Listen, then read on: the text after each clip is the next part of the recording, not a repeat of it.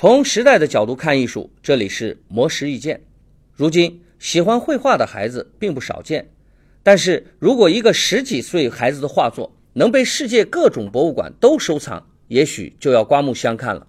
而来自美国的小女孩伊丽莎白·阿尼西莫正是这样一个受到博物馆青睐的小画家。伊丽莎白从两岁开始喜欢绘画，刚开始是用手指，之后改做画笔。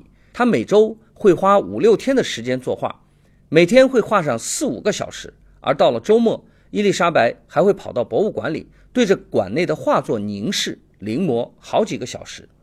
后来，伊丽莎白发现，简单的绘画方式已经无法满足创作的热忱，她开始尝试欧洲的活人画。这种绘画方式是对模特身体和室内的墙面进行作画，以此呈现出文学或历史作品中的场景。而且，不论模特的身体如何移动，整个画面的美感都不会被破坏。为了达到最佳效果，伊丽莎白会亲手挑选、布置背景、人物、服装乃至摆件，而且她涂抹在模特身上的颜料都会选择相对安全无害的产品，并且在作画完成之后让模特清洗干净。面对伊丽莎白的绘画爱好，她的父母则表示希望她想怎么玩就怎么玩。并不想教会他有关成人世界的东西。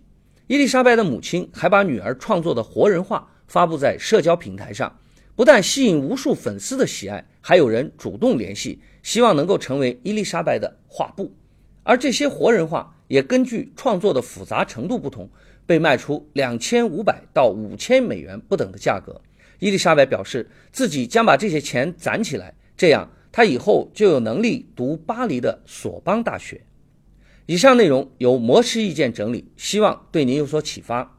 模式意见每晚九点准时更新。